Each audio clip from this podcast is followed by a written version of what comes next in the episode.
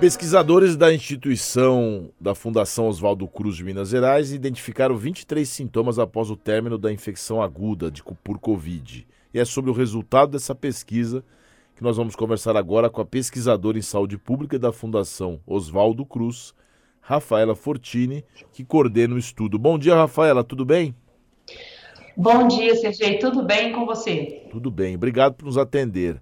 O Rafaela, dá para dizer que esse é o mais longo estudo, ou o primeiro realizado a respeito da Covid longa, e como é que ele foi feito? Sim, Sergei, esse estudo, ele é um, um, estudo longitudinal, né, que nós chamamos, que é um estudo onde a gente acompanha esses pacientes desde o início, desde o momento em que eles têm a infecção por Covid-19 e continuamos monitorando. Fechamos esses dados com, por 14 meses, né, temos agora 14 meses fechados, mas já estamos nesse momento com monitoramento de 19 meses é, de acompanhamento. Então, é um estudo, é, é, é, o mais longo estudo que nós temos de monitoramento no Brasil. Esse estudo, é, portanto, ele, é, ele, ele, começa a ser feito quando o paciente começa, é, está com sintomas suspeitos, então ele tem, passa, passa a ter o diagnóstico confirmado né, para Covid-19 por PCR, e aí ele passa a fazer parte dessa avaliação. Então, estamos com ele durante a infecção aguda, né, a, durante a infecção é, pelo, pelo coronavírus, e continuamos monitorando é, por vários meses esses pacientes para poder fazer essa identificação e esse diagnóstico da Covid longa. Então, ninguém melhor do que você para dizer, esclarecer. Muita gente, Rafaela, fala assim: ah, isso aqui é resultado da Covid. Ah, eu não tenho mais cheiro, eu não tenho mais olfato. É, dá para identificar se existe é, realmente os efeitos muito graves dessa, dessa desgraça que caiu sobre a humanidade? E até que ponto alguma coisa também são percepções que escapam um pouco da, da realidade? Sim, nós conseguimos fazer uma correlação, então, em, né, em, muitos casos, né, são 23 sintomas ou sequelas que foram identificados por essa avaliação, sendo que cada, cada paciente, em média, relata sentir entre dois e três é, desses sintomas ao mesmo tempo é, e durante todo esse tempo. Então, é, nós fazemos uma correlação e nós observamos que muitos do, desses sintomas remanescentes são os mesmos sintomas que essas pessoas sentiram né, durante a infecção aguda.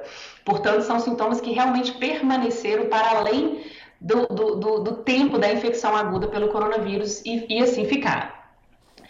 É, mas em muitos outros casos, nós identificamos que é, novas condições ou novas sequelas, né, novos sintomas, é, foram sentidos por essas pessoas que não eram sentidos durante, não foram sentidos antes, não eram sentidos antes da, da Covid, não foram sentidos durante o período da infecção aguda pelo coronavírus, mas passaram a ser uma nova condição após, é, algum, alguns dias após a recuperação da Covid-19. Então, o que nós fazemos nesse estudo, além desse monitoramento e de diagnosticar essa, quais são essas sequelas, Algumas pessoas passam por, é, nos relatam, outras pessoas passaram realmente, precisaram passar por uma avaliação clínica, né, para que se confirmasse esse diagnóstico. É, é, então, é, quando a gente faz esse monitoramento, a gente, a gente tem esses dados ao final e a gente consegue fazer uma correlação, né? O que a gente chama de uma análise estatística, a gente faz essa correlação para ver o que, que tem relação de fato com a Covid-19 ou que pode ser uma percepção, né? Mas a gente dá, dá muita credibilidade ao que o paciente está sentindo, porque a gente precisa desse relato também para, para identificar e para computar esses dados. O nosso ouvinte William Lincuenca, de Diadema, ele pergunta para você, Rafaela, se a Covid longa é resultado da predileção do vírus pelo sistema nervoso.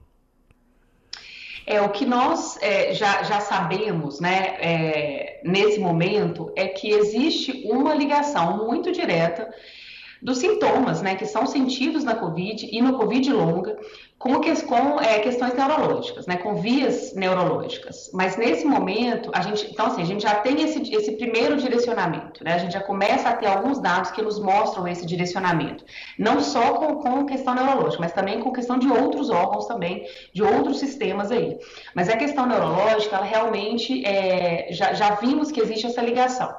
Mas são dados ainda iniciais. Então, nesse momento, nós continuamos a, a aprofundar é, esse entendimento que a gente chama de fisiopatologia, né? Por que, que, a Covid longa se forma? Como que ela está se estabelecendo? Quais as vias dentro do organismo que ela aciona, né?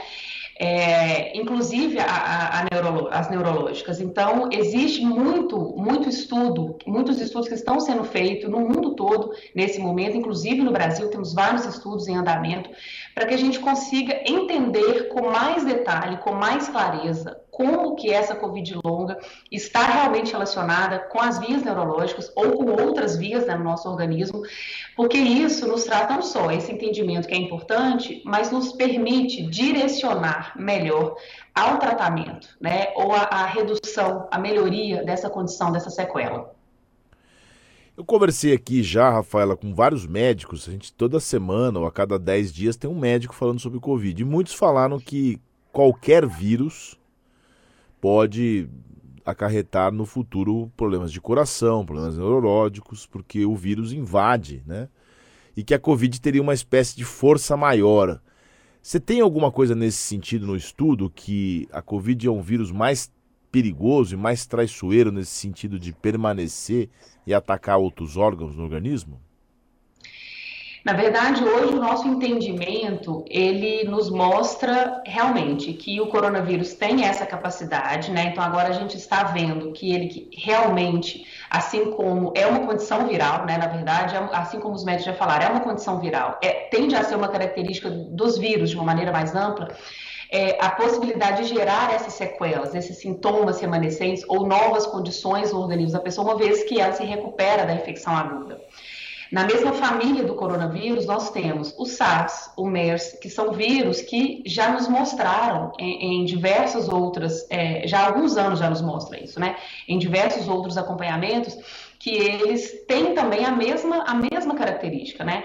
Então, assim, é, acho que é cedo para dizer que o coronavírus é superior é, aos outros da mesma família que ele, mas o fato é que a gente é, está conseguindo fazer mais uma vez essa constatação de que mais um vírus dessa família, né, que é o coronavírus, esse novo coronavírus, é, ele tem essa mesma capacidade e ele está gerando em uma grande parte dos pacientes recuperados da Covid-19, como nós vimos nesse estudo, quer dizer, mais de 50,2% 50, né, neste nosso acompanhamento, o desenvolvimento dessas sequelas, que nós ainda não sabemos é, se algumas delas serão permanentes ou se elas vão, vão, vão melhorar é, ao longo do tempo de uma maneira mais espontânea ou se precisarão de uma intervenção é, clínica, né, uma intervenção terapêutica.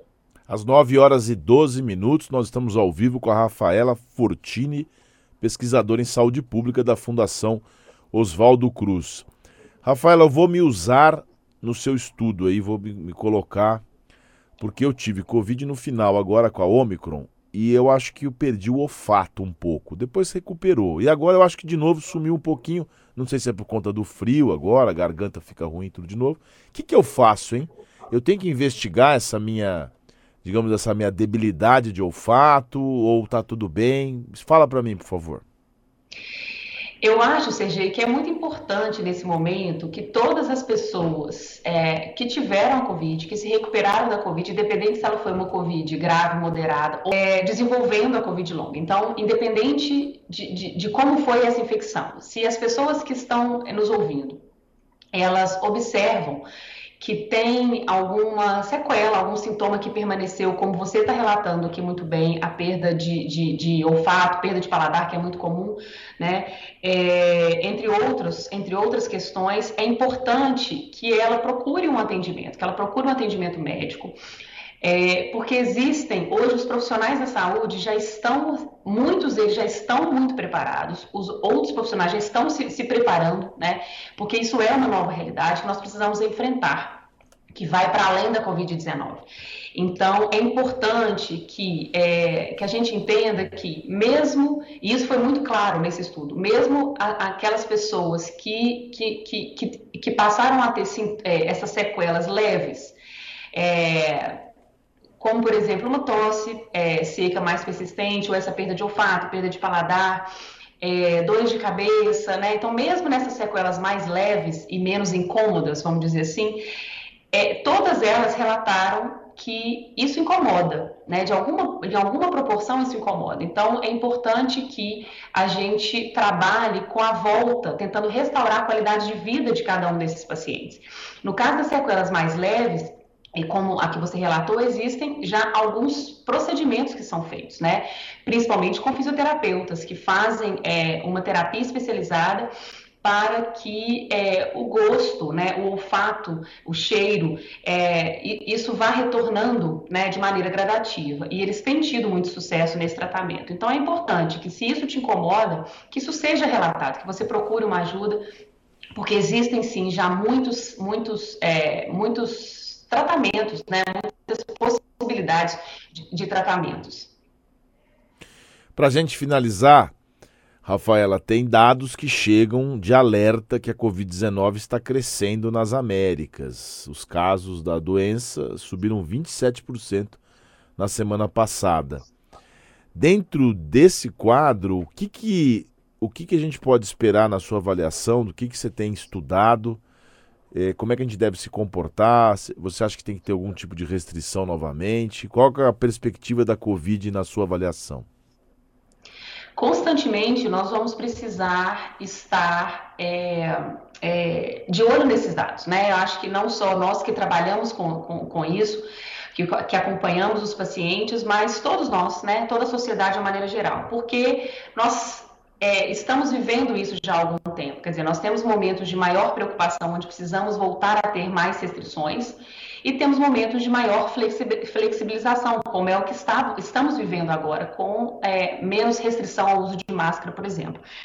Mas precisamos, como você falou, então precisamos estar muito de olho. Então, como você já mostrou, é, estamos acompanhando o aumento nos casos, né, é, nas, nas, transmissões. Já temos novas, é, as novas subvariantes aí da, da, da, variante Ômicron, elas já estão aqui é, no Brasil, né, nós temos essa identificação.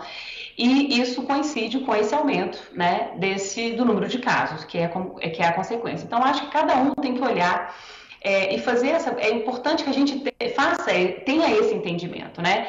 É, e, e tenhamos um maior cuidado, não só quanto ao uso de máscara em ambientes mais fechados, é, se, se, tiver sintomas é, dentro do seu ambiente familiar, fique de máscara para evitar a transmissão para as pessoas próximas a você, evite sair de casa para trabalhar com, quando estiver com sintomas, né?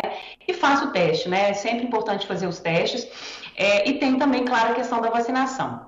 Então, o que a gente já observa é que esse estudo, CG, foi feito com pacientes antes da, da, do início da vacinação.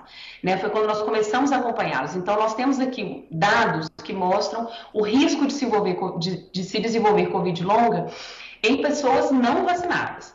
Então, seguimos hoje com esse acompanhamento das pessoas vacinadas que eventualmente venham a se infectar pelo coronavírus depois da, da, da vacinação. É, e nós estamos já vendo uma queda em pelo menos a metade do risco de desenvolvimento de Covid longa e até da gravidade das sequelas, uma tendência a, a, a sequelas mais leves e a ocorrer menos a Covid longa.